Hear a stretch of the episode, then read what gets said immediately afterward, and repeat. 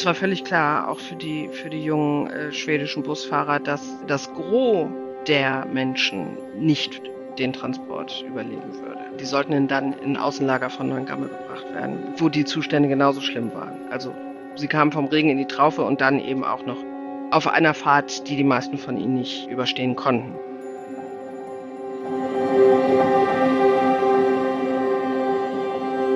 Herzlich willkommen, moin moin, zu unserem Podcast Die Weißen Busse, Folge 3, produziert im Auftrag der Bundeszentrale für politische Bildung und der Academia Baltica.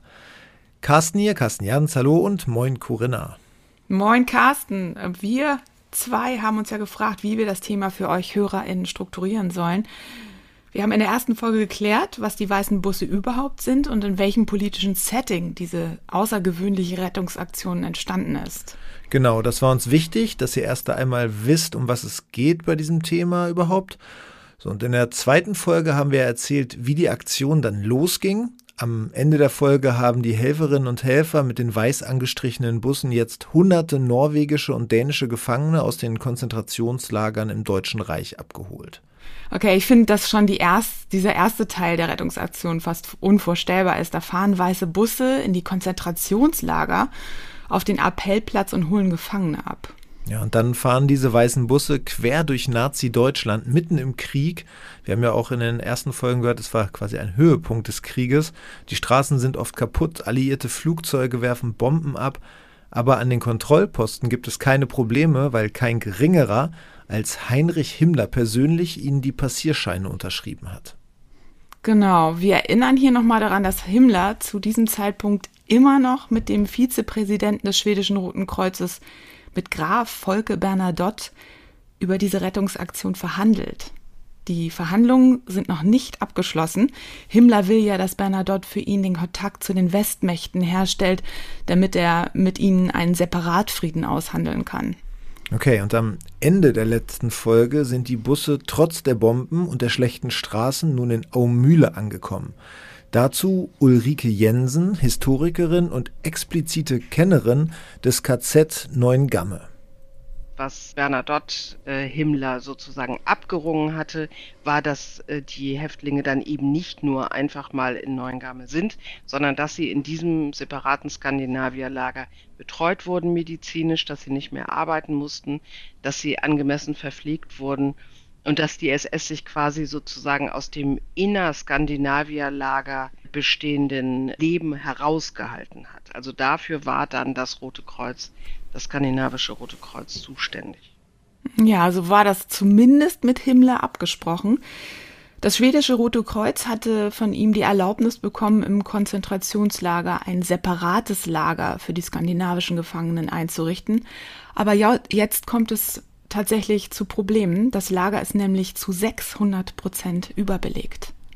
Das skandinavische Personal hat dann gesagt, so geht's aber nicht. Und hat das auch an äh, das Rote Kreuz weitergemeldet und an Bernadotte und hat gesagt, es geht nicht. Es gab die Zusage, dass hier ein äh, Skandinavierlager ist, hier ist keins. Das muss irgendwie geregelt werden. Also, wir haben den 25. März 1945, es, früh, es ist früh am Morgen. Dr. Rennau der Leiter der die Aktion begleitenden Gestapo-Beamten geht zum Lagerkommandanten Pauli.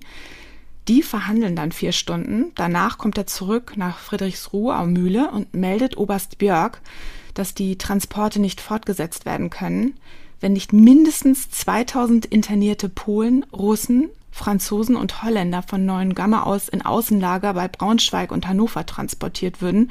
Und er berichtet dann weiter, dass sie, also die Deutschen, diese Transporte nicht machen könnten, weil sie keine Fahrzeuge hätten. Dr. Rennau fragt also Oberst Björk, ob er mit seinen Leuten diese Transporte übernehmen würde.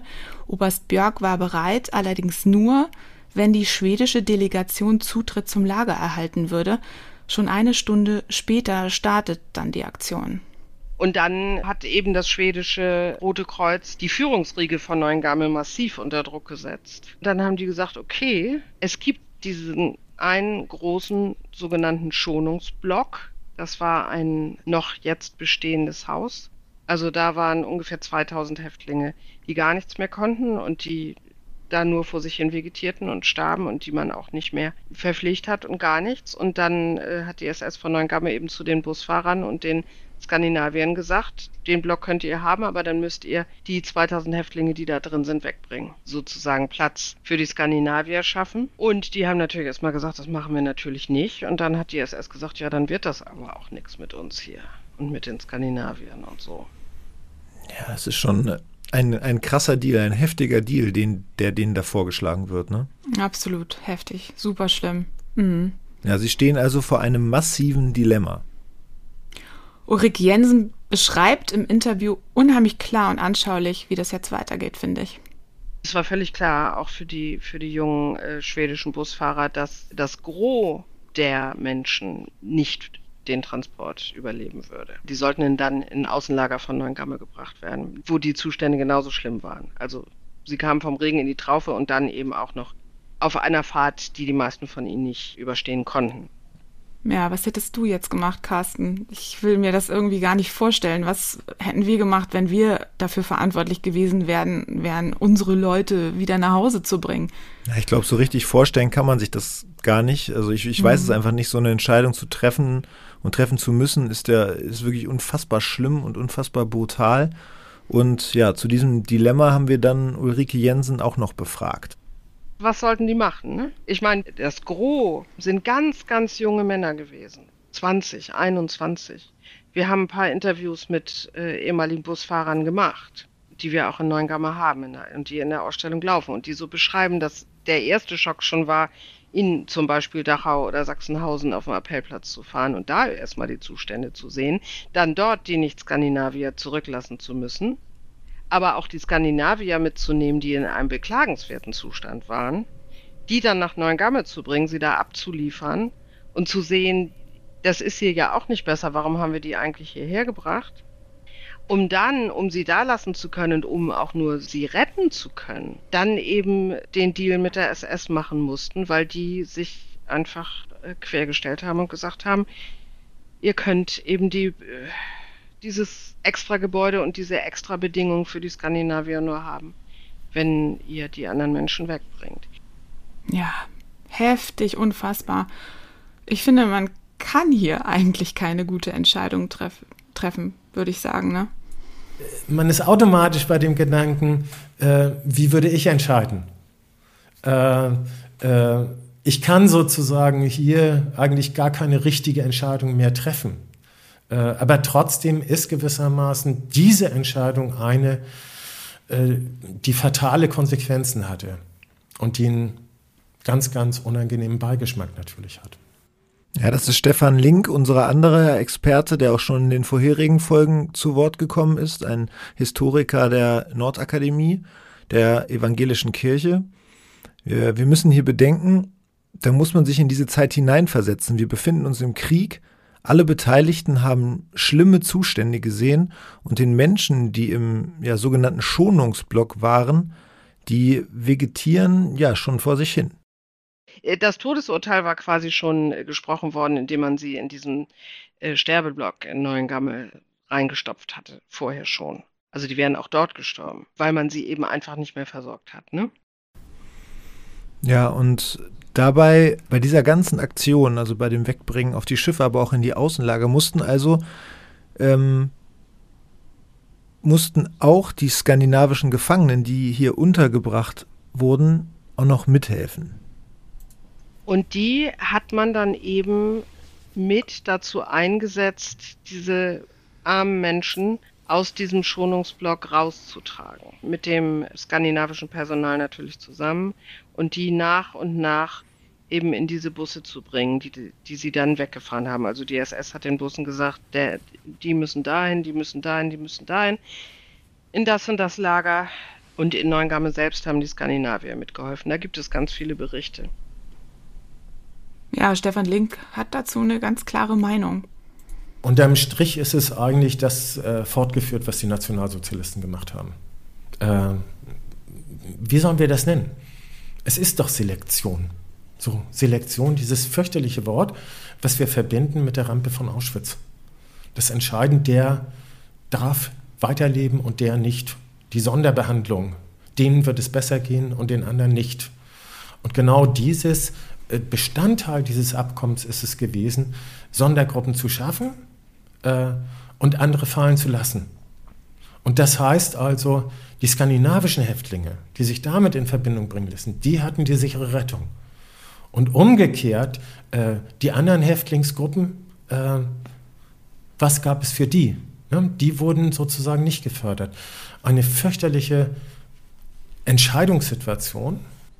Einfach eine unglaubliche Situation, ähm, was damals anstand. Und ähm, ja, einer der Fahrer dieser weißen Busse, ein Axel Molin, hat in einem Interview später davon dann so erzählt, und ich zitiere das jetzt. Dieser Transport war der unangenehmste von allen. Die Gefangenen waren in einem fürchterlichen, fürchterlich traurigen Zustand. Sie sahen aus wie Leichen, mager, krank und elendig auf jede Art. Konnte es möglich sein, dass diese Menschentrümmer einmal vollständiges, vollständige Menschen gewesen waren? Auch das Lager Braunschweig, also das Außenlager Salzgitter Wartenstedt, war ein reines Todeslager. Ja, und dann haben wir noch einen, das sind ja diese Interviews ähm, von der Ulrike Jensen schon, die sie angesprochen hat. Ähm, noch ein weiteres Interview ähm, mit Arke Svensson.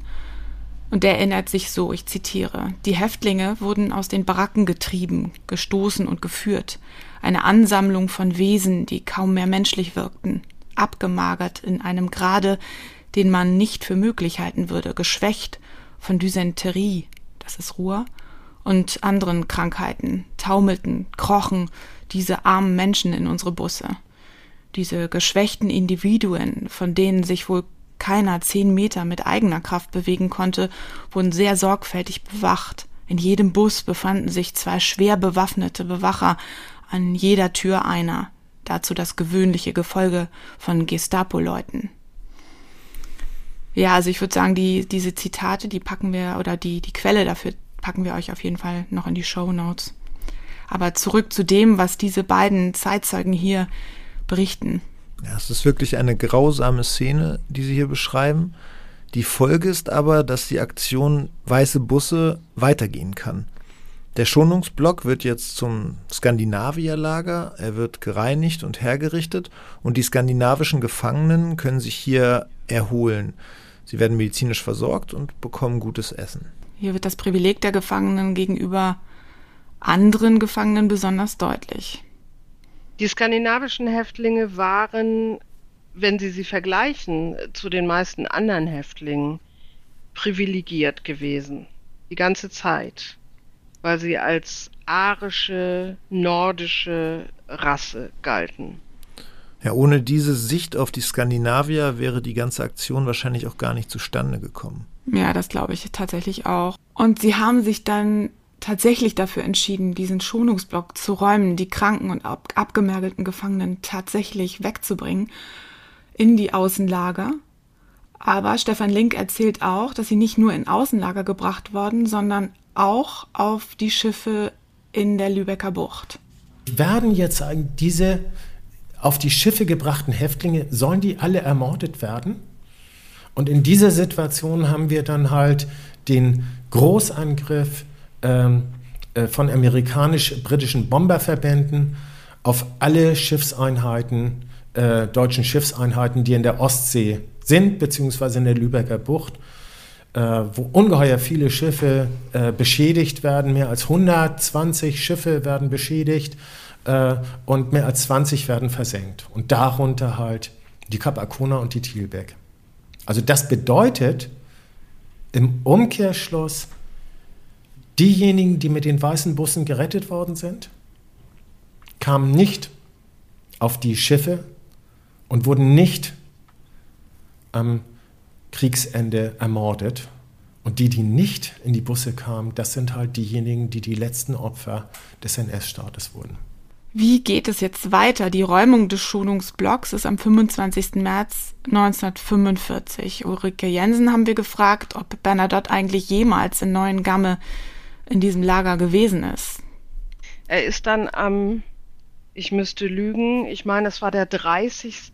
März, hat er das äh, dortige Skandinavierlager besucht. Und das ist auch ein Erlebnis gewesen, von dem ganz viele äh, Überlebende bis zu ihrem Tod erzählt haben, weil er, weil, weil sie erzählt haben, wie er mit dem Lagerkommandanten zusammen dann das Skandinavier-Lager besucht hat und der Lagerkommandant, der also bekannt war als extrem brutaler Typ, Max Pauli, sich vor Bernadotte verneigt hat. Und das war natürlich für die skandinavischen Häftlinge dann eine, eine kaum zu glaubende Veränderung ihres Lebens. Und Bernadotte hat äh, mit ihnen in ihren Sprachen gesprochen. Ja, und am 9. April geht die Evakuierung los, ganz plötzlich, denn die Kapitulation Nazi-Deutschlands steht kurz bevor. Also die mussten durch Kriegsgebiet in Deutschland, in Dänemark, was ja deutsch besetzt war, dann nach Schweden fahren. Aber die Erlaubnis hat Himmler gegeben und die Busse sind dann ab 9. April ähm, und dann vor allen Dingen der letzte riesige, riesige große Schwung am 20. April. Das waren die letzten Skandinavier, die dann aus Neuengamme wegkamen. Und während dieser Tage im April 1945, während die weißen Busse durch Dänemark fahren, ist die Begeisterung der Menschen natürlich riesig diese Straße war gesäumt äh, von, war schwarz von Menschen. Und die haben auch dann tatsächlich die Busse dort, was sie eigentlich nicht durften, aber zum Teil angehalten, damit man gucken konnte, wenn man durch seinen Heimatort fuhr, ist da jemand von meinen Leuten auf der Straße. Also die durften jetzt nicht viel, viel sagen äh, und hatten nicht viel Zeit, aber man konnte dann eben sehen, ist da mein Sohn oder mein Mann unter denen, die zurückkommen. Und die haben Essen und Blumen und ich weiß nicht was alles geworfen und, und Fahnen geschwungen. Es gibt ja Fotos von dieser Aktion komplett. Wir haben eben ganz viele Aussagen von Überlebenden.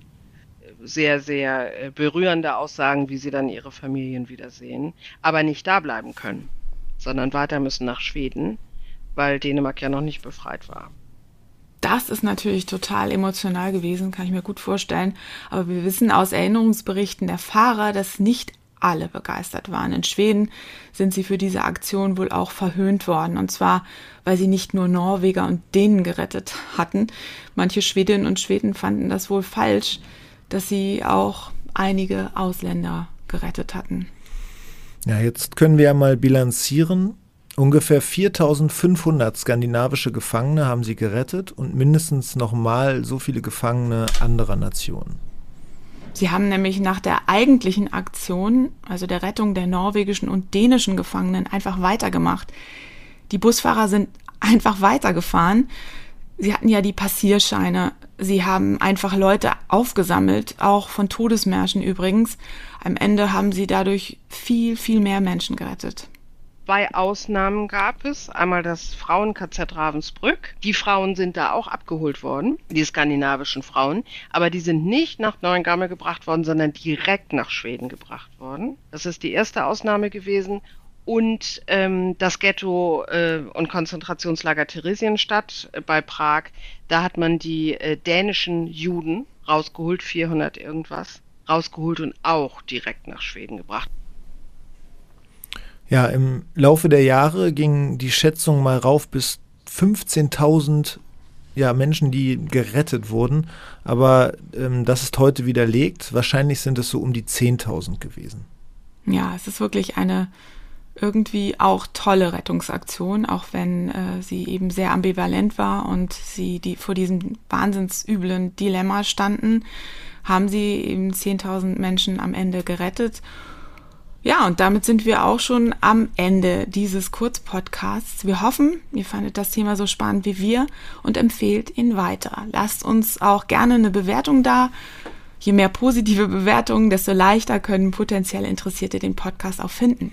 Ja, und an dieser Stelle auch nochmal vielen Dank an die Bundeszentrale für politische Bildung und die Academia Baltica, die diesen Podcast finanziert haben und unterstützt haben. Und wir sagen ja Danke an alle Hörerinnen und Hörer. Wir haben ja auch Feedback bekommen von, von vielen Leuten, die gesagt haben, dass sie sich auf die nächste Folge freuen. Und ja, wir, wir hoffen, wir konnten so ein bisschen Licht ins Dunkel bringen, was diese Aktion der weißen Busse angeht. Und jetzt sage ich mal, macht es gut und tschüss. Ja, ich sage auch Tschüss. Bis bald hoffentlich.